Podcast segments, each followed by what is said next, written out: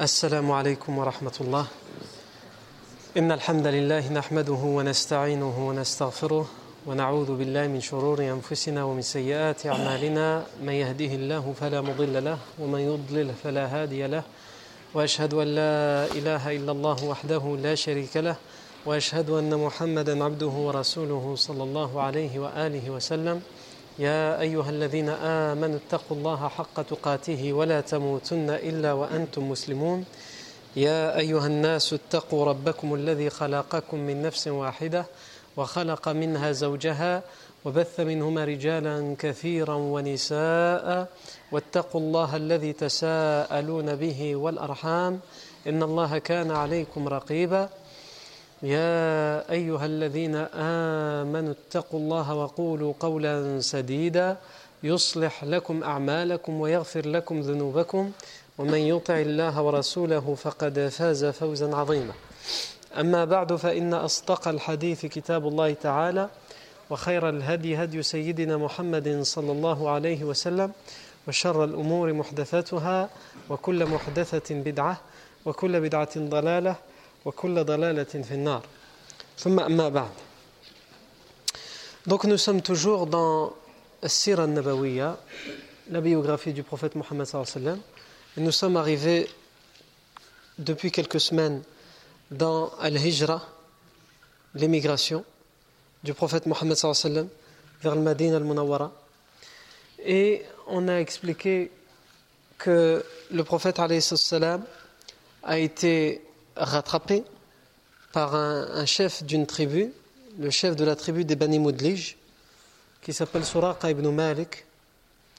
Et finalement, son cheval a trébuché par deux reprises alors qu'il s'apprêtait à capturer le prophète Mohammed ainsi que son compagnon Abu Bakr, ainsi que le servant d'Abu Bakr Amir ibn Fuhayra, ainsi que leur guide Abdullah ibn Urayqit.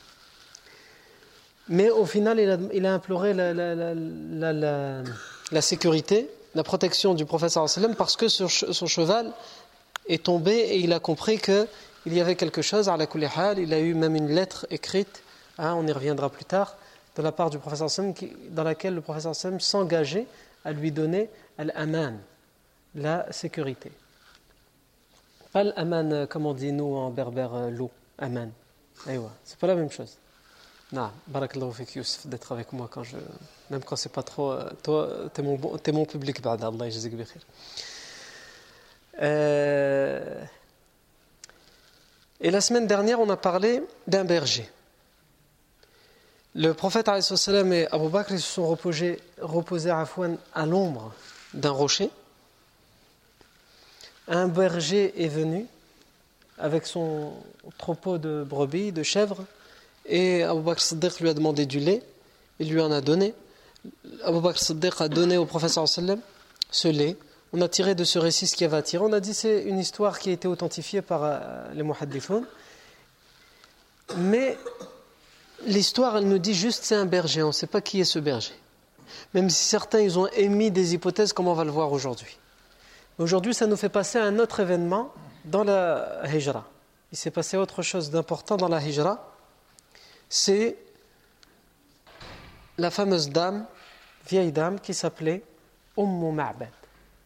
Ummu Ma'bad, c'est-à-dire, si on traduit littéralement, c'est son surnom, la mère de Ma'bad. À l'époque, comme vous le savez, les gens se surnommaient beaucoup en Abu et Ummu. Et c'est quelque chose qui a été perpétué dans l'islam. Et c'est quelque chose qui est beaucoup utilisé encore aujourd'hui, surtout dans les pays du Moyen-Orient.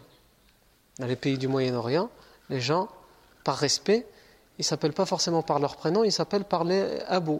Il y en a Abu un tel, il y en a en fonction du premier enfant que la, personne a, euh, père d'un tel. Et si la personne n'a pas d'enfant, il peut quand même se surnommer Abu. Les, ses amis lui choisissent euh, un surnom, un Abu quelque chose. Aïwa. Donc, euh, Umm Ma'bad. Cette femme est connue et beaucoup connue sous le nom d'Umm Ma'bad. Mais son vrai nom, c'est Atika bint al-Khuza'iyya. Atika bint al-Khuza'iyya. Et son mari est connu également sous le surnom de Abu Ma'bad. Cette dame est connue par tous les voyageurs. Elle appartient à la tribu des Bani et elle réside dans un endroit à l'extérieur de Mecca, dans le désert, qui s'appelle Qudayd. Hmm, à l'extérieur de Mecca, qui s'appelle Qudayd. Et pourquoi cette dame est connue? Les voyageurs ont l'habitude de s'arrêter chez elle, à la détente, hein, sur le bord du chemin, qui sont euh, destinés aux voyageurs. Et elle a l'habitude d'attendre dans une de ces tentes, puisqu'elle elle vend en fait. Elle vend ce que les voyageurs ont besoin. Quelqu'un qui a fait un long voyage et qui passe par là, ou qui part de la Mecque pour aller loin, il passe par là aussi, pour acheter ce qu'il a besoin. Et elle est aussi connue pour son hospitalité parce qu'elle est là, elle vend, elle a des choses à vendre pour les voyageurs, mais n'importe quel voyageur qui s'arrête chez elle, qu'il achète ou qu'il n'achète pas, la chose qui est automatique pour elle, c'est qu'elle abreuve et elle nourrit ou elle laisse passer la nuit dans ses tentes les voyageurs gratuitement. Ce qu'elle fait payer, c'est ce que les voyageurs prennent avec eux pour le voyage. Mais ce qu'ils consomment sur place, c'est son hospitalité, c'est gratuit. Et ça, ça fait partie de l'hospitalité arabe. L'hospitalité arabe. Ce qu'on appelle l'hospitalité, c'est quelque chose qui, même dans la jahiliya, était très important. Aujourd'hui, euh, quand tu vas dans certains pays musulmans, ils ont gardé ça, même pour les voyageurs, même si aujourd'hui c'est sous forme plus moderne, tu vas t'arrêter dans, des endroits où, comme tu es un voyageur, on va t'offrir des choses gratuites. Yani, c'est l'hospitalité pour le voyageur. Non. Arrête-toi dans une euh, station de voyage en Europe et tu vas voir ce qu'on va te donner gratuitement. Quelquefois même le parking, il faut le payer. Juste pour s'arrêter à Ibadallah, il faut payer. Tu ne peux pas t'arrêter euh, sans payer. Gharib, yani. Je veux juste m'arrêter, rien d'autre. Tu payes quand même, prends ton ticket du parking. Naam. Fa'ala kulli hal, Ma'bad était connue pour son hospitalité pour les voyageurs. Et cette dame, elle est décrite par les euh, textes comme étant euh, Imra'atun Barza Jalda. Imra'atun Barza Jalda. Barza, ça veut dire quoi? Ça veut dire que c'était une, une très vieille dame. Et généralement, on utilisait ce mot à l'époque pour désigner les femmes qui étaient très vieilles et qui ne, mettaient plus, qui ne se couvraient plus la tête. Là, à ce moment-là, on ne parle pas d'une musulmane. Hein. Mais même dans la jahiliya, les femmes se couvraient la tête. Elles cachaient leurs cheveux.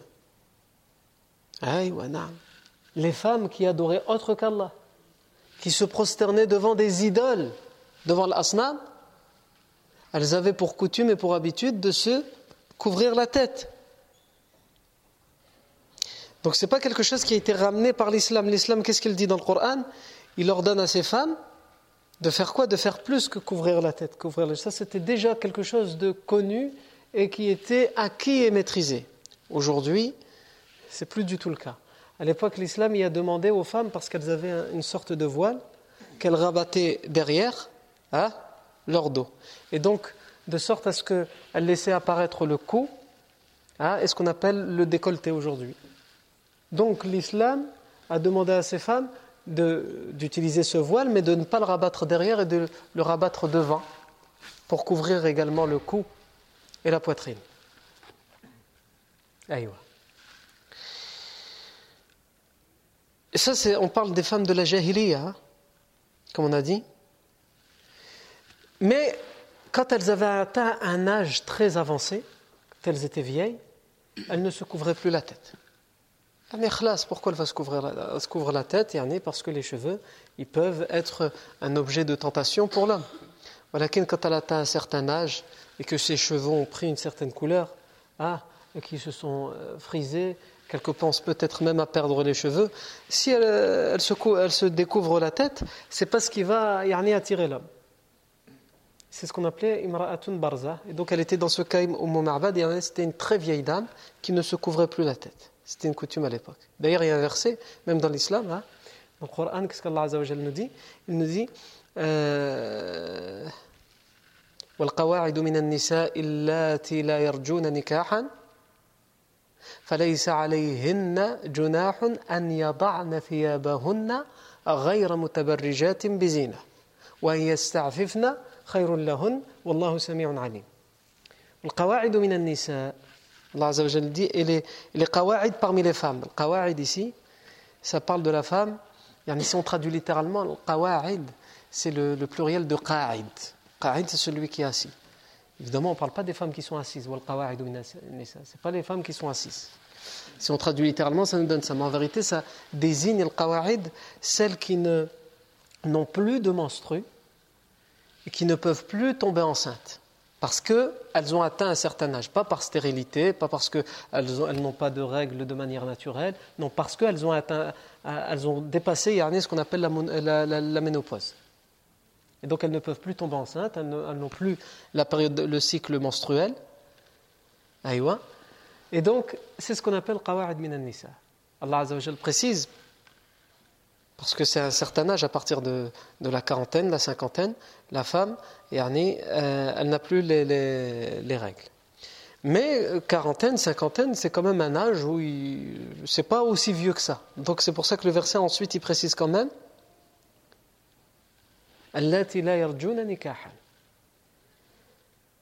et qui n'ont plus euh, le mariage en vue. C'est-à-dire elles ont atteint un, âge tellement avancé que ni elles ne veulent se marier parce qu'elles savent que c'est plus la peine. Et les personnes qui les voient, de toute façon, ne voudront pas se marier avec elles. Ici, qu'est-ce que le verset dit? Il n'y a aucun mal à ce qu'elles euh, ôtent leurs habits, pas tous leurs habits évidemment, mais certains de leurs habits. On va expliquer ce que les, ce que les nous ont dit sur ça.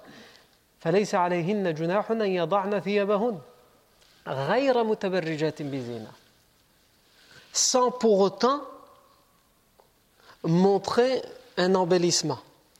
Donc les savants, ils ont dit si elle décide de ne plus s'habiller comme elle avait l'habitude de le faire lorsqu'elle était jeune, parce que maintenant elle est vieille, elle ne doit le faire sans avoir l'intention de. C'est pas dans l'intention justement d'attirer le regard. Donc elle ne va pas commencer à, se, à, se, à enlever certains de ses habits et en même temps se maquiller, etc. Donc ce n'est pas dans cet objectif-là. Et en, en, tâchant de faire attention à ce que ce qu'elle enlève, ça ne va pas attirer le regard. Ici, les savants, ils ont divergé. Qu'est-ce que la femme a le droit d'enlever quand elle a atteint un âge très avancé Et qu'est-ce qu'elle n'a pas le droit d'enlever? Qu'est-ce qui reste aura? Ils ont surtout divergé sur les cheveux. Des savants disent qu'elle peut se découvrir la tête devant les gens qui lui sont étrangers quand elle a atteint un âge très avancé.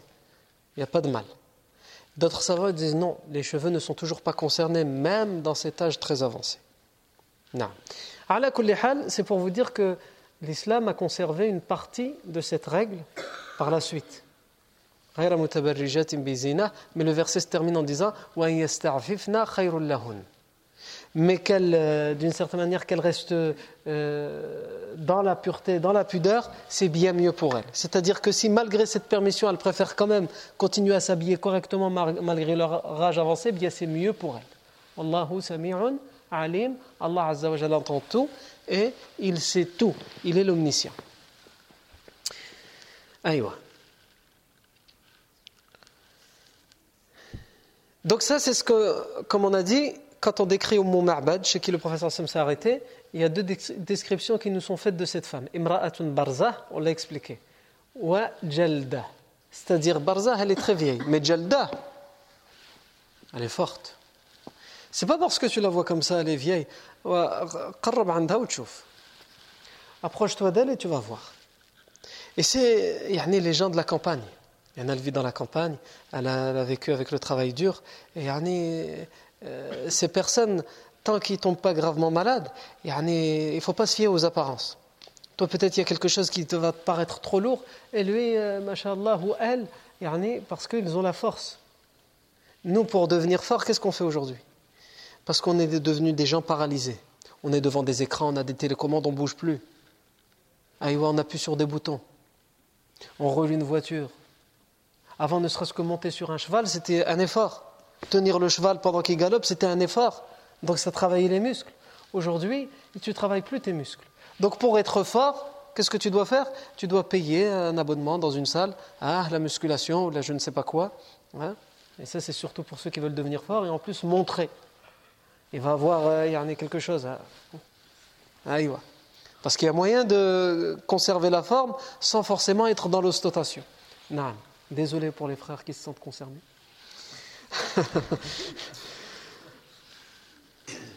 على كل حال امرأة برزة جلدة وكانت تحتوي le hadith nous dit كانت تحتوي elle s'asseyait comment يعني elle était alors qu'elle avait atteint un âge très avancé, elle était assise en ayant les genoux vers la, poitrine. Vous savez, comme ça par terre, en tenant sur ses pieds, comme ça, en tenant les, les, les genoux vers elle. Essaye de le faire toi à ton âge maintenant, là maintenant, essaye de le faire. Tu vas perdre l'équilibre, ou tu vas tomber. Lakin c'est des gens, et les, les, les, les shurrah, le hadith, ceux qui expliquent le hadith, ils nous disent ça c'est la façon de l'arabe de s'asseoir, la façon des bédouins, les gens de la campagne. C'est comme ça qu'ils s'asseyaient. Aïwa. Et ils pouvaient rester comme ça une heure, l'un face à l'autre, et ils discutent comme ça. Aïwa. T'as déjà vu ça à la campagne? Non, pas la campagne ici, la campagne là-bas. Mais ici, la campagne comme la ville, c'est la même chose. Donc, Elle avait l'habitude de s'asseoir de cette manière devant la tente pour accueillir les gens qui passaient. Non. Avant d'aller plus loin, parce que là je vous ai simplement décrit au mot ma'bad, mais nous on a toujours eu l'habitude de, euh, avant de parler d'un récit, est-ce qu'il est sahih, est-ce qu'il est da'if?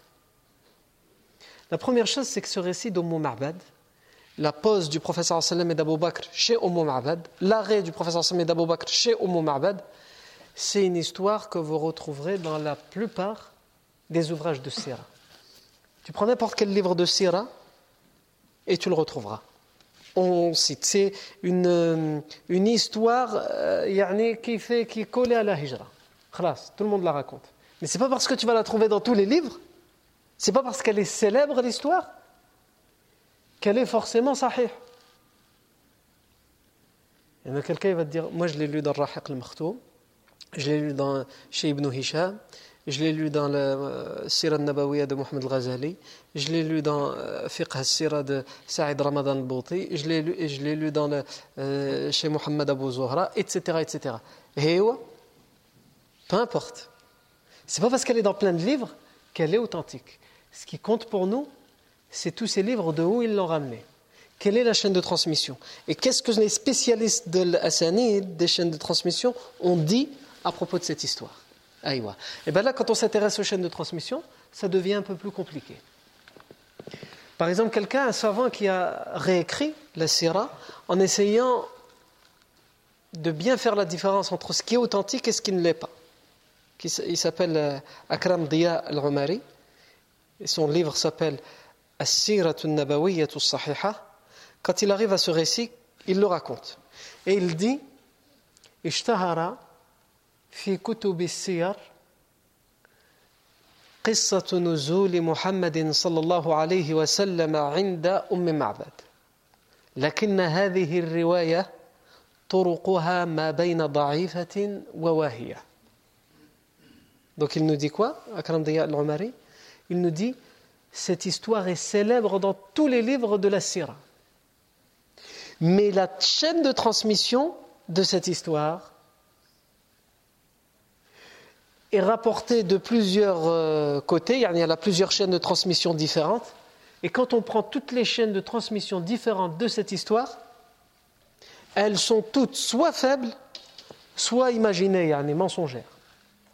Soit faibles, soit yani, peu fiable, soit mensongère carrément. Mais il termine par dire إلا طريقا واحدا يرويها الصحابي Qais ibn Nu'man as-Sakouni, sauf une chaîne de transmission qui a été rapportée, narrée par le compagnon Qais ibn Nu'man. On a un problème ici. C'est qu'il nous dit elles sont toutes faibles. Et d'ailleurs, quand on rentre dans le détail, il en cite plus d'une vingtaine, en détail, il y a telle chaîne de transmission, telle chaîne en détail. Et à chaque chaîne de transmission, il dit là, c'est pas bon, parce qu'il y a un tel ou il y a un tel. Là, c'est pas bon, il y a un tel, il y a un tel. Il nous en reste qu'une. Celle-là, elle a été rapportée par le bazar et les muhaddithun, ils l'ont authentifiée, ils l'ont sahah, ils l'ont hassan. Le problème, c'est que cette seule chaîne de transmission qui est sahih, elle ne nous parle même pas du tout d'Umm Ma'bad. Pourtant, lui-même, il dit il n'y a que celle-là qui est bonne. Mais elle ne nous parle pas d'Umm Ma'bad. Elle nous parle de qui? D'Abu Ma'bad. La seule qui est sahih, elle ne parle pas de. Toutes les autres qui parlent d'Umm Ma'bad, ils sont faibles. Celle qui nous parle de l'époux, c'est Abu Ma'bad. Euh, elle est sahih, afwan. Qu'est-ce qu'elle nous raconte, celle d'Abu Ma'bad? Elle nous dit que le sallam s'est arrêté euh, chez Abu Ma'bad et qui lui a demandé du lait. Il lui a dit J'ai pas de lait. J'ai aucune chèvre, aucune brebis qui donne du lait. Aïwa. Le sallam, il a vu une brebis. Il, lui a, invoqué la baraka et il a dit Bismillah. Et il a trait cette brebis et le lait, en est sorti. Le lait en est sorti. Et il a abreuvé Abu Ma'bad et il en a offert à ses compagnons de route et ensuite il a bu. Il a bu, afwan. Donc ça n'a rien à voir avec ce que nous on va raconter. Mais ce savant, il nous dit que cette histoire sahih, elle vient appuyer quand même le récit d'Ummu Ma'bad. Parce qu'il est rapporté par plein de chaînes de transmission différentes, même si elles ont toutes une faiblesse, il y a quelque chose. De toute façon, quand on dit qu'il est parti chez Abu Ma'bad, il y avait aussi Ummu Ma'bad. Quand on dit qu'il est parti chez Ummu Ma'bad, il y avait Abu Ma'bad. Non. Ce n'était pas une famille décomposée ou recomposée comme aujourd'hui. Ils vivaient ensemble, ils n'étaient pas séparés. Aïwa. Par contre, d'autres savants considèrent que cette euh, qissa, d'Umm Ma'bad cette fois, est quand même fiable. Par exemple, le savant Ibn Kathir, rahimahullah, dans son livre Al-Bidaya wa Nihaya, il dit euh, قصة أم معبد مشهورة مروية بطرق يشد بعضها بعضا L'histoire de Ma'bad est connue, elle est célèbre. Et elle est rapportée avec des chaînes de transmission qui viennent se conforter, se consolider les unes les autres. C'est-à-dire même si elles sont toutes faibles, au final quand tu fais un faible, plus un faible, plus un faible, plus un faible, ça fait quoi? Ça fait un petit fort. Donc c'est acceptable. Aïwa. D'autres ont été plus loin. Et d'autres, ils ont dit l'histoire que, j'ai racontée la semaine dernière sur le berger inconnu. Et bien en fait, c'est lui Abu Ma'bad. C'est juste que les, transmetteurs, ils ont mélangé. Et donc, euh, en vérité, c'est Abu Ma'bad. Mais ça, cette supposition, cette hypothèse, elle est euh, peu fiable. Ce qui est sûr, c'est qu'il y a l'histoire du berger à part et l'histoire de Ma'bad à part. C'est possible, par contre, qu'ils aient en partie raison. Et que la personne, le berger qui les a rencontrés, c'est Abu Ma'bad. Parce que quand on va reprendre l'histoire d'Umm Ma'bad, on sait que Abu n'était pas présent. Donc c'est possible que le professeur sallam s'est arrêté chez Umm Ma'bad et qu'après, il a été rattrapé par Abu Ma'bad. Parce qu'il y a des choses dans l'histoire qu'on va raconter d'Abu Ma'bad qui nous laissent penser que Abu Ma'bad a voulu rattraper le professeur D'ailleurs, dans la seule chaîne de transmission que je vous ai dit qui est, authentique, qui a été rapportée par le compagnon Qais ibn Nu'man, Abu Ma'bad termine par dire, quand, euh, il va voir le professeur traire sa brebis, il n'y a pas de lait à Ibadullah. Et lui, il dit Bismillah, il invoque la baraka, et le lait, ça va le bruitage des effets spéciaux? Le prophète sallallahu alayhi Abu, il va dire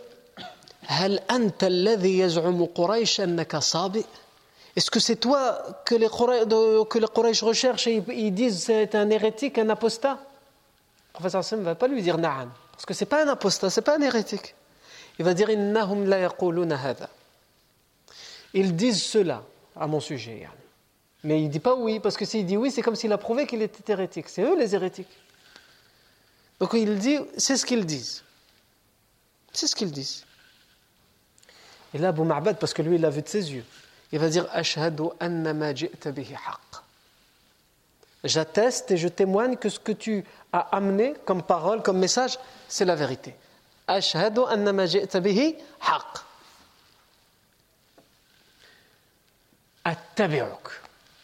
Je vais te suivre. Khlas, il veut faire ses bagages. Il veut y aller avec lui, il veut le suivre. Il ne sait pas où il va, il va avec lui. Il y en a, moi j'ai vu. J'ai vu le miracle que tu as fait.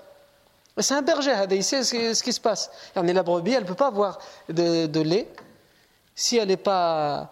Elle peut pas avoir de lait si elle est enceinte, par exemple. Elle ne peut pas en avoir avant la grossesse. Elle en a qu'après la grossesse quand elle a des enfants à nourrir. Et elle ne peut pas en avoir si c'est la sécheresse, si elle ne se nourrit pas convenablement. Et donc elle n'était, elle, n'était pas, euh, elle n'avait pas de, progéniture. Et c'était en plus la sécheresse. Et il connaît ses chèvres, il n'y en a aucune qui a du lait, il la voit, comme on a dit tout à l'heure, le lait il sort. Il dit je, je vais te suivre, khalas. Il abandonne tout et il veut, il veut suivre le prophète sallallahu Le prophète sallallahu alayhi wa sallam va lui dire La Non, mais attends plutôt d'entendre que khlas, on est apparu, on a triomphé. Là, à ce moment-là, le professeur sallam, il ne peut pas commencer à trimballer avec lui tous ceux qui veulent se convertir à l'islam. Il va attirer l'attention. Et là, il a, il a besoin d'arriver à Médine sans attirer l'attention. Ce sont déjà quatre. Lui, Abu Bakr, euh, Amir ibn Fuhayra et Abdullah ibn Urayqit. Donc il ne peut pas se permettre. Et en plus, Qudayd, Abu Ma'bad ou Ma'bad, ils habitent à Qudayd. Et Qudayd, selon ceux qui connaissent la, géographie euh, de la péninsule arabique, c'est à l'extérieur de la Mecque. Selon certains, à 8 km de la Mecque. Donc on, on vient de partir de la Mecque. Donc vraisemblablement, cette histoire que je raconte, elle n'est pas dans l'ordre. Elle, est arrivée avant que le professeur Sam n'arrive à la tribu des Bani et qu'il ne soit rattrapé par euh, ibn Malik Donc le professeur Sam lui dit Attends d'entendre que là, on est arrivé et on a triomphé. Et le, texte dit Et il le suivra après. Donc Abu Ma'bad, est, devenu un compagnon, radiallahu Je reviens à notre histoire d'Abu Ma'bad à propos de laquelle Ibn Kathir a dit elle est rapportée par plusieurs chaînes de transmission qui viennent se consolider, se renforcer les unes les autres, pour la rendre un minimum hassan, fiable. Qu'est-ce que ce récit nous dit? Ce récit nous dit que le prophète s'est arrêté chez Umm Ma'bad. Et il a demandé à Umm Ma'bad Hal laban? As-tu du lait à nous proposer? Elle est connue pour être aussi bergère, donc elle a des brebis, elle a des chèvres. Et d'ailleurs, dans la tente, il y a une vieille chèvre qui est là, à l'intérieur. Les chèvres, elles sont à l'extérieur, sauf une, la plus vieille, elle est là, à l'intérieur, elle la garde à l'intérieur.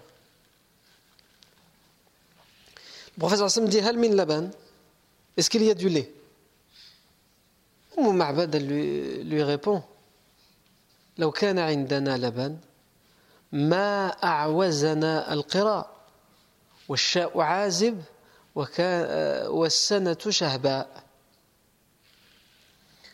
Si on avait du lait, pour elle c'est une évidence, il n'y a pas de lait cette année-là. Pourquoi? Elle s'explique. Elle dit si on avait du lait, on n'aurait pas besoin d'avoir recours à l'hospitalité. C'est-à-dire comme Ma'bad, qui a l'habitude d'être hospitalière, c'est elle qui a besoin de l'hospitalité des gens pour euh, finir, entre guillemets, les fins de mois, parce que cette année-là, c'est une année, elle précise que c'est une année de sécheresse, et elle précise que les chèvres n'ont pas de mal pour les féconder, pour qu'elles puissent donner naissance et pour qu'elles puissent avoir du lait, en plus de la, la sécheresse. Comment tu veux, tu veux du lait que je te propose du lait alors que malheureusement, cette année, nous-mêmes, on doit avoir recours à l'hospitalité.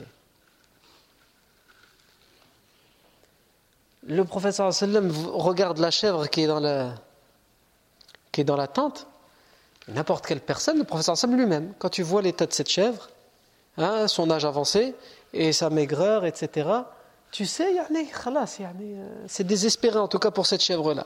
Va voir dehors s'il n'y a pas quelque chose. Mais là, pour celle-là, c'est même pas la peine de t'avancer. Il y en a ceux qui connaissent, qui travaillent là-dedans. Il suffit qu'ils regardent la chèvre, qu'ils regardent ses mamelles pour savoir si elle a du lait ou elle n'a pas de lait. Et le professeur Sam pose quand même la question alors qu'il est évident que cette chèvre ne donne plus de lait depuis bien des années. Et là, en l'occurrence, il n'y en a pas. Il lui dit, et cette chèvre-là, par exemple? Et donc, évidemment, Ma'bad sourit, elle lui dit, elle est bien plus faible que ça. Toi, tu demandes est-ce qu'elle a du lait? C'est même pas la question, c'est même pas est-ce qu'elle a du lait ou elle n'a pas du lait. Elle a atteint une situation, meskina, où là, elle est en train d'agoniser, elle, va, elle est en train de terminer ses jours, et toi, tu demandes si elle a du lait. Le prophète sallam, il lui dit puis-je la traire Bi abi wa ummi, qu'elle va dire. Hein? C'est une expression sur laquelle je vais revenir. بأبي وأمي إن كان بها حلبا فاحلبها Si tu trouves du lait chez elle, غير très acide. Vas-y, va, fais-toi plaisir. Elle a commencé la phrase en disant Bi wa ummi. C'est une expression chez les Arabes connue, les Arabes de l'époque en tout cas. On dit Bi ummi quand on s'adresse à quelqu'un. Si on traduit littéralement, ou on peut dire Bi anta wa ummi on peut dire fidaka abi wa. C'est une expression, si on la traduit littéralement, c'est pour dire toi pour qui je suis prêt à sacrifier père et mère. Ou je sacrifierai père et mère. Ça ne veut pas dire que tu le penses forcément. Sauf quand les compagnons s'adressaient par exemple au professeur Sam, ils lui disaient bi abi anta wa ummi, là ils le pensaient. Le, le, le hadith il dit لا يؤمن أحدكم حتى أكون أحب إليه من والده وولده والناس أجمعين et dans une version ومن نفسه nul d'entre vous ne sera véritablement croyant que lorsqu'il m'aimera plus qu'il n'aime ses propres parents, ses enfants et tous les gens. Et dans une version, et qu'il ne s'aime lui-même, plus qu'il ne s'aime lui-même. Donc quand les compagnons disaient au professeur toi pour qui je suis prêt à sacrifier père et mère, c'était yani réel. Mais ça s'utilise aussi dans, l'expression arabe, sans forcément qu'on comprenne dans l'expression le, premier sens, le sens littéraire. Il y a des expressions comme ça. Hein euh, en français, ça existe aussi. C'est une expression, elle veut dire quelque chose à l'origine, mais ce n'est pas pour ce sens-là que tu l'utilises. Tu l'utilises pour autre chose. Je n'ai pas d'exemple qui me vient en tête au niveau du français. Est-ce que vous avez des, exemples comme ça d'une expression qu'on utilise, qui a un sens à l'origine la phrase, mais ce n'est pas dans son sens littéraire qu'elle est utilisée? Aïwa. Barakallahu fikum pour votre aide. J'en ai en, arabe en tête, mais ça existe aussi en français. tous les proverbes, pratiquement, toutes les expressions, elles ont un sens à l'origine qui n'est plus utilisé pour ce sens-là, utilisé pour quelque chose d'autre. C'est comme l'histoire de le, proverbe qui dit Janat ala ahliha baraqish. Il y a un, proverbe en arabe qui dit Janat ala ahliha baraqish. Quand est-ce qu'on utilise cette expression? C'est quand quelqu'un il cause sa propre perte. Il fait quelque chose qui se retourne contre lui ou contre sa famille ou contre son travail ou peu importe la situation. Il va faire quelque chose et lui, il a fait quelque chose pour arriver à un objectif et finalement, il a eu l'inverse, ça se retourne contre lui. Et bien pour euh, décrire cette situation, au lieu de raconter toute l'histoire, on dit Janat ala ahliha et tout le monde comprend que ça veut dire ça. Pourtant, quand tu prends le mot en arabe, Janat, ça veut dire elle a commis un crime. Ala ahliha contre les siens. Donc on sait qu'il y a quelqu'un qui a commis un crime contre les siens. Baraqish, c'est un prénom d'une chienne à l'époque. La chienne Baraqish a commis le crime contre les siens. Donc tu vas utiliser cette, expression, qu'est-ce que ça a à voir? Parce qu'à l'origine, comment elle est née cette expression? Il y avait des tribus qui se faisaient la guerre, il y avait une tribu forte et puissante qui venait et qui réclamait la taxe et l'impôt à une tribu faible. Et un jour, cette tribu faible, elle a dit c'est fini. Cette fois, nous, on ne paye plus la taxe, il n'y a, pas de raison qu'on doit payer. C'est quoi ces histoires-là, payer les impôts? C'est vrai, ça réveille-toi un jour et dit c'est quoi ces histoires? Pourquoi je devrais payer des impôts Tu vas voir, qu'est-ce va Donc ils ont dit non, on ne paye pas d'impôts. Et donc la tribu puissante, ils ont ramassé, ils ont rassemblé une armée pour aller les décimer. Qu'est-ce qu'ils ont fait? Ils sont partis se réfugier dans les montagnes, dans les grottes. Et ils avaient une chienne de garde qui était dressée pour aboyer dès qu'elle voyait quelqu'un qui n'avait rien à voir avec la tribu. Elle avait l'habitude. Elle reconnaissait les gens de la tribu et les gens qui n'étaient pas de la tribu. Donc elle était à la périphérie de la tribu. Mais ils tenaient à cette chienne. Donc ils l'ont pris avec eux dans la grotte. Et cette tribu puissante, ils sont venus dans le village et ils n'ont trouvé personne. Ils ont dit on va quand même tourner dans les montagnes ou quoi, ils sont cachés par là. Et ils n'ont trouvé personne. Sauf que quand ils sont passés pas loin de la grotte, la chienne Barakish, qui est dressée pour ça, elle a senti les ennemis. Donc elle s'est mise à aboyer. Et donc ils ont été décimés parce qu'ils étaient tous réfugiés dans les grottes. Ils avaient nulle part où fuir. Et quand, on, quand les gens demandaient bah, comment ça se fait qu'ils ne devaient pas fuir, on a dit bah, C'est Barakish qui a causé la porte des siens. Comment? Bah, La boyer, etc. Et depuis, c'est devenu une expression qu'on utilise dans une situation quand quelqu'un il fait quelque chose, ça se retourne contre lui-même, contre sa famille, contre sa situation. On dit Janat ala ahliha Barakish. Et bien moi je reviens à ce que Umm Ma'bad a dit Abi wa ummi je suis prêt à sacrifier père et mère. Est-ce que ça veut dire qu'elle va sacrifier? Non, c'est une façon de dire, c'est une façon d'exprimer la, la, compassion dans certains cas ou la certitude dans d'autres cas. C'est une, expression qui s'est utilisée dans la jahiliya. Et c'est une expression que les compagnons ont continué à utiliser pour le prophète mais comme on a dit, ça s'est permis. A, tu peux penser que tu, que tu, peux être, tu peux être prêt à te sacrifier, à sacrifier père et mère pour le prophète Donc tu as dire, droit de dire au prophète bi anta wa ummi. Mais a-t-on le droit de dire bi anta wa ummi à quelqu'un d'autre que le prophète Les savants ont posé cette question. Et la majorité des savants répondent oui, il est permis. Il est permis. Parce qu'au final, c'est une expression. Tu n'entends pas à travers cette expression vraiment ce qu'elle veut dire. Et la preuve, c'est que le professeur lui-même l'a utilisé pour certains de ses compagnons. Comme par exemple avec Saad euh, ibn Mu'adh, il lui a dit Fidaka ya Saad, abi wa ummi. Vas-y Saad, toi pour qui je suis prêt à sacrifier père et mère. Il a utilisé cette expression pour Saad. On a même, comme le Hafid ibn Hajj al-Asqalani nous dit, beaucoup de tabi'in, de savants qui l'utilisaient entre eux. La seule chose qu'il précise, c'est cette majorité de savants qui disent qu'on peut l'utiliser, ce n'est pas utilisé comme ça n'importe comment avec n'importe qui.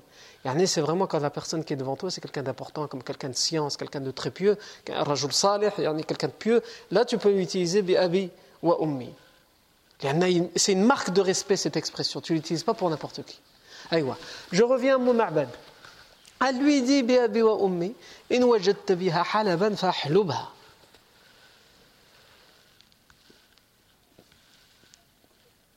Je serais prêt à sacrifier père et mère. Si tu trouves en cette chèvre, en cette brebis, tu trouves du lait, vas-y, trait, prends. Le professeur Hassan va demander un seau.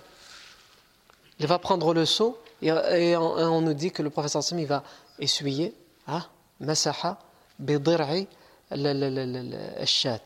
il va passer sa main sur les mamelles, il va essuyer les mamelles de la chèvre et il va dire Bismillah.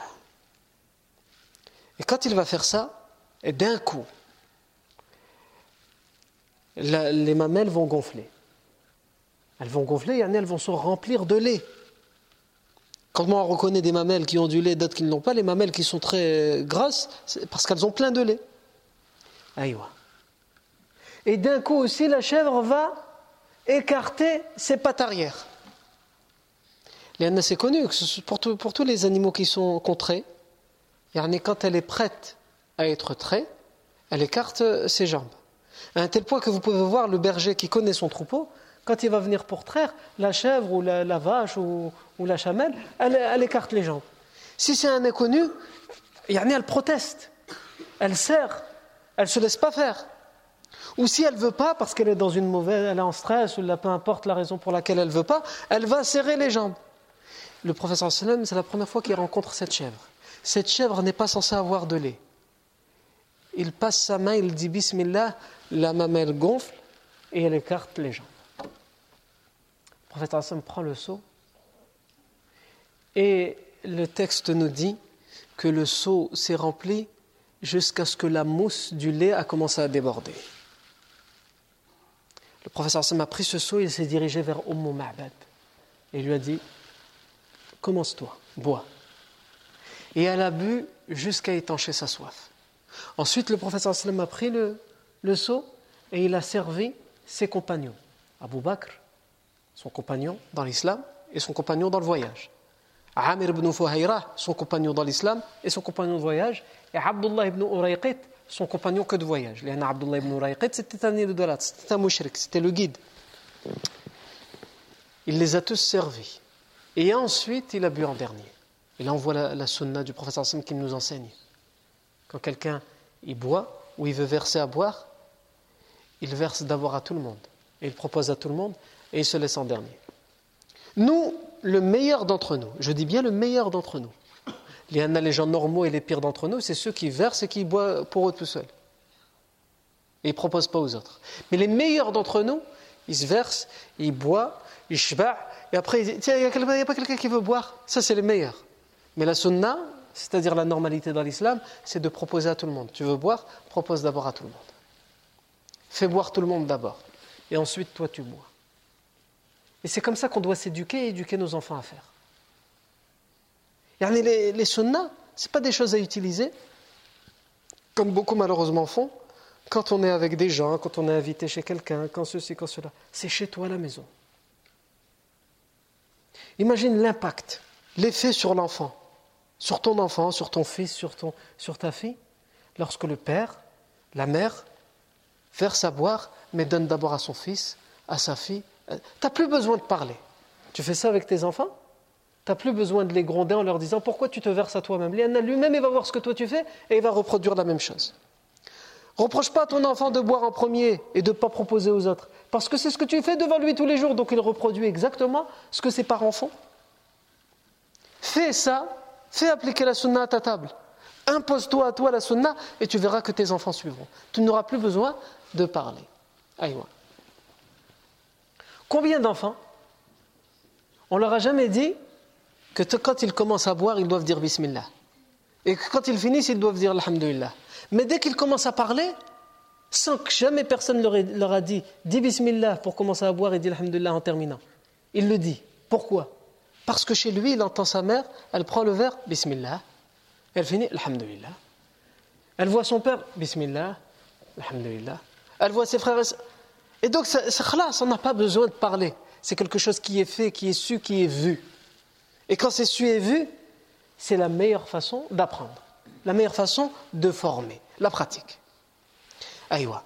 Et le prophète, alayhi salam, en a raconté la semaine dernière quand Abu Bakr Siddiq le Hassan dormait, il est parti, il a demandé du, lait au berger, et il a attendu que le Hassan se réveille pour ne pas le déranger, et lui a proposé à boire en premier. Mais le Hassan n'était pas de ces personnes comme aujourd'hui des personnes importantes qui se complaisent dans les honneurs et les privilèges, mais qui ne permettent pas à leur sujet d'avoir les mêmes honneurs et les privilèges. Tu me respectes? C'est comme ça que le professeur s'est était. Tu me respectes? Eh bien, moi, je vais te montrer que je te respecte encore plus que toi, tu ne me respectes. Et c'est comme ça que doit être le musulman. Dans un respect mutuel. La sunna ne va pas que dans un sens. Le, bon comportement, ce n'est pas que dans un sens. Ça doit être c'est pas unilatéral, ça doit être réciproque. Aïwa. Donc le professeur Hassan, il a proposé à Umm Ma'bad. Bois. Elle a bu. Abu Bakr, Amir ibn Fuhayra, Abdullah ibn Urayqit. Ensuite, lui, il a bu le reste. Et ensuite, le professeur sallam, le seau était vide. Ils avaient tous bu. A la soif, le voyage. Umm Ma'bad, c'était la sécheresse, elle en avait besoin. Il a, pris, il a repris le seau, il a refait la même chose et il a rempli encore une fois le seau. Pourquoi? Vous allez me dire, bah, parce qu'il y a un long voyage qui l'attend. Non. Il l'a posé à Umm Ma'bad. Elle, elle ne pourra pas la traire. Elle, si elle va essayer après, il sait qu'il n'y aura pas de lait qui va sortir. Ça, c'est la baraka du prophète. Donc, pour lui offrir, pour lui laisser un souvenir, entre guillemets, il lui a laissé ce, seau qui débordait de lait. Et le prophète est parti et il a continué le voyage. Et ensuite, Abu Ma'bad arrive. Parce qu'il était parti avec les chèvres pour les faire paître, pour essayer de trouver des endroits verdoyants, et il revient. Et le texte nous dit il revient avec des chèvres maigres, c'est la sécheresse, il n'a rien trouvé. Il revient, il rentre, et qu'est-ce qu'il trouve? Il trouve le seau plein de lait, avec la mousse au-dessus, donc ça vient d'être trait. Il lui dit D'où ça devient ça? Et ça nous fait penser à un verset du Coran. Quand Zachariah rentre dans Surat Ali Imran, chez Mariam, qui est dans le temple, al-Masjid al-Aqsa, et elle ne sort jamais du temple. Elle est vouée, elle, a été sacrifiée par sa mère, entre guillemets, pour être au service du temple. Donc elle n'en sort jamais. Et c'est Zacharia qui est son tuteur, son garant. Donc c'est lui qui lui fait les courses. Et à chaque fois qu'il va chez Mariam pour lui demander qu'est-ce que tu veux que je vais aller faire des courses en ville, tu as besoin de quoi? Tu veux que je te ramène quoi? Il rentre chez elle et il trouve chez elle des fruits.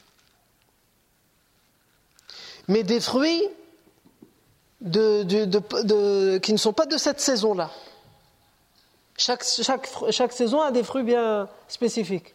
Non seulement elle ne peut pas les trouver les fruits de la saison parce qu'elle ne peut pas sortir du temple, et en plus ce sont des fruits que même lui ne peut pas trouver puisque ce pas les fruits de la, saison. Maintenant, nous, nous, tu peux trouver, va au marché, il y a les fruits de toutes les saisons. Les chimiques, les pesticides, les, tout ce qu'il faut, matraf, et tu vois quand tu manges le fruit, mashallah, qu'est-ce qu'il est beau, son esthétique. On a l'impression qu'ils ont même trouvé des, pesticides pour embellir la forme. La tomate bien ronde, bien rouge. Quand tu la manges, elle n'a aucun goût. Quelquefois, ça sent euh, le goût un peu amer du pesticide qui est resté, qu'ils ont oublié de laver. Va dans, les vraies campagnes, comme dans nos pays d'origine où là, ils n'utilisent rien. Tu vois la tomate mesquine, elle est toute déformée. Voilà, quand tu la goûtes, même crue. Ah n'ai pas besoin d'en dire plus. Ah, c'est suffisant. Donc, le, euh, Zacharia, il rentre chez Mariam et il trouve chez elle des fruits. Il lui dit Min anna laki hada قالت هو من عند الله إن الله يرزق من يشاء بغير حساب Elle a dit ceci me vient d'Allah parce qu'Allah donne à qui il veut sans compter, sans rendre de compte.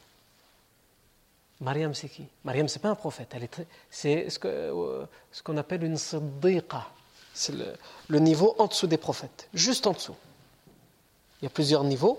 Hein et ceux qui sont juste en dessous des, prophètes, c'est-à-dire qu'ils peuvent entendre certaines choses de la part des anges, etc., ou de la part d'Allah, mais ils ne sont pas prophètes. Ce n'est pas une révélation prophétique. Et eh bien, elle, elle faisait partie de ce niveau-là. elle parle à qui? Elle parle à Zacharia qui est au niveau au-dessus, qui est un prophète.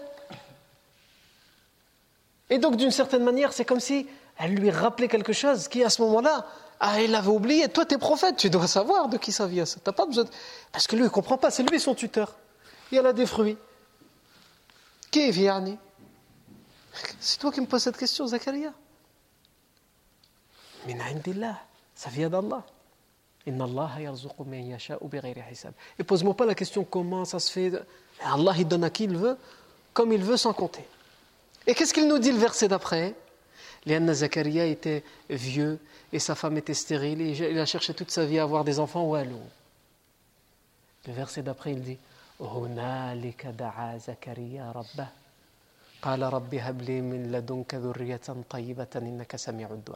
Et là, seulement là, Zacharia a imploré et invoqué son Seigneur. Il a dit Oh mon Seigneur, donne-moi une descendance pieuse. C'est maintenant qu'il a compris que celui, ou plutôt qu'il s'est rappelé, et elle le savait, voilà qu'il l'homme oublie, qu'il s'est rappelé qu'au final, c'est Allah qui donne. Quand tu sais que ta femme est stérile, et en plus toi tu es vieux, etc., d'une certaine manière, peut-être tu vas abandonner, tu vas désespérer, ça sert à rien. Elle est stérile. On a fait les tests, mais ils nous ont dit elle est stérile. C'est fini. Qu'est-ce que tu veux faire? Mais non, ça, ça n'a rien à voir. Ça, c'est le sabab. Mais si Allah il veut, il contre le sabab. Et wallahi, combien de couples je connais Pendant des années, ils attendent ou pas d'enfants. Ils font tous les tests imaginables et peut-être même inimaginables. Et on leur dit, bah, écoutez, euh, c'est compliqué, il faut faire autre chose. Pensez à l'adoption, ou la, ou la pensée, pensez à la FIV, la fécondation in, vitro, la, par rapport à ce qu'on a vu, les tests, etc., ça va être compliqué. Et subhanallah, malgré ça, malgré ces, ces diagnostics, ces personnes ils finissent par avoir des enfants. Non. علاش لأن الله عز وجل يرزق من يشاء بغير حساب parce qu'Allah Azza wa il donne à qui il veut sans rendre de compte. Lorsque tu auras ce yaqin là, comme à ce moment-là, ce yaqin est revenu chez Zakaria avec la parole de Mariam, qu'est-ce qui s'est passé? Il a fait dua. Mais il a fait dua avec le yaqin. Pas le dua qu'on fait nous. On fait sabab d'abord, hein, mais on dit Ya Allah, euh, donne-moi. Mais au fond de moi, c'est parce que j'ai fait sabab. Sabab, tu le fais parce que tu fais sabab. C'est une tradition dans ta vie terrestre et dans ta vie humaine. Walakin ta dua, quand tu l'as fait, tu dois avoir la certitude que tu fais de dua en sachant, en ayant la certitude qu'Allah te donnera avec ou sans le, sabab. Et que quand Allah va te donner, c'est pas parce que tu as fait sabab. Et c'est pour ça qu'à ce moment-là, le Coran il nous dit quoi juste après? Et là, à ce moment-là, Zakaria, il a fait dua. Il a fait dua avec cette compréhension de Mariam, Inna Allah Allah donne qui, à qui il veut sans rendre de compte. Et Allah Azzawajal lui a donné un enfant qui lui a demandé d'appeler Yahya. Et comme si c'était pas suffisant, Zakaria a posé la question. قال رب أن يكون لي غلام وقد بلغني الكبر وامرأتي عاقر Il a dit, oh mon Seigneur, comment pourrais-je avoir un enfant alors que je suis très vieux, je suis un vieillard et ma femme est stérile Allah Azzawajal certifie hein, et atteste, il dit quoi? Allah c'est ainsi qu'Allah Azzawajal fait ce qu'il veut. Allah Azzawajal, il fait ce qu'il veut, stérile ou pas stérile. Aïwa. Hal, Abu Ma'bad, il rentre il trouve un seau qui déborde de lait. D'où est-ce que tu as ramené ça? Et la chèvre, elle est, seule, elle est célibataire, elle n'a pas d'enfant. Qui vient Et il lui a dit dans une, La On n'a pas de, chèvre qui allait chez nous. Où est-ce que tu l'as ramené Et elle commence à lui raconter Marra bina rajulun mubarak. Un homme béni est passé par ici. Et voilà ce qu'il a fait, il a touché la chèvre, etc. Il a écarté ses jambes, il a dit Bismillah, et le, seau, etc., Il m'a donné à moi à boire en premier à ses compagnons. Abu Ma'bad, il dit Je pense que c'est l'homme qui est recherché par les Quraysh. Décris-le-moi. Décris-moi cet homme.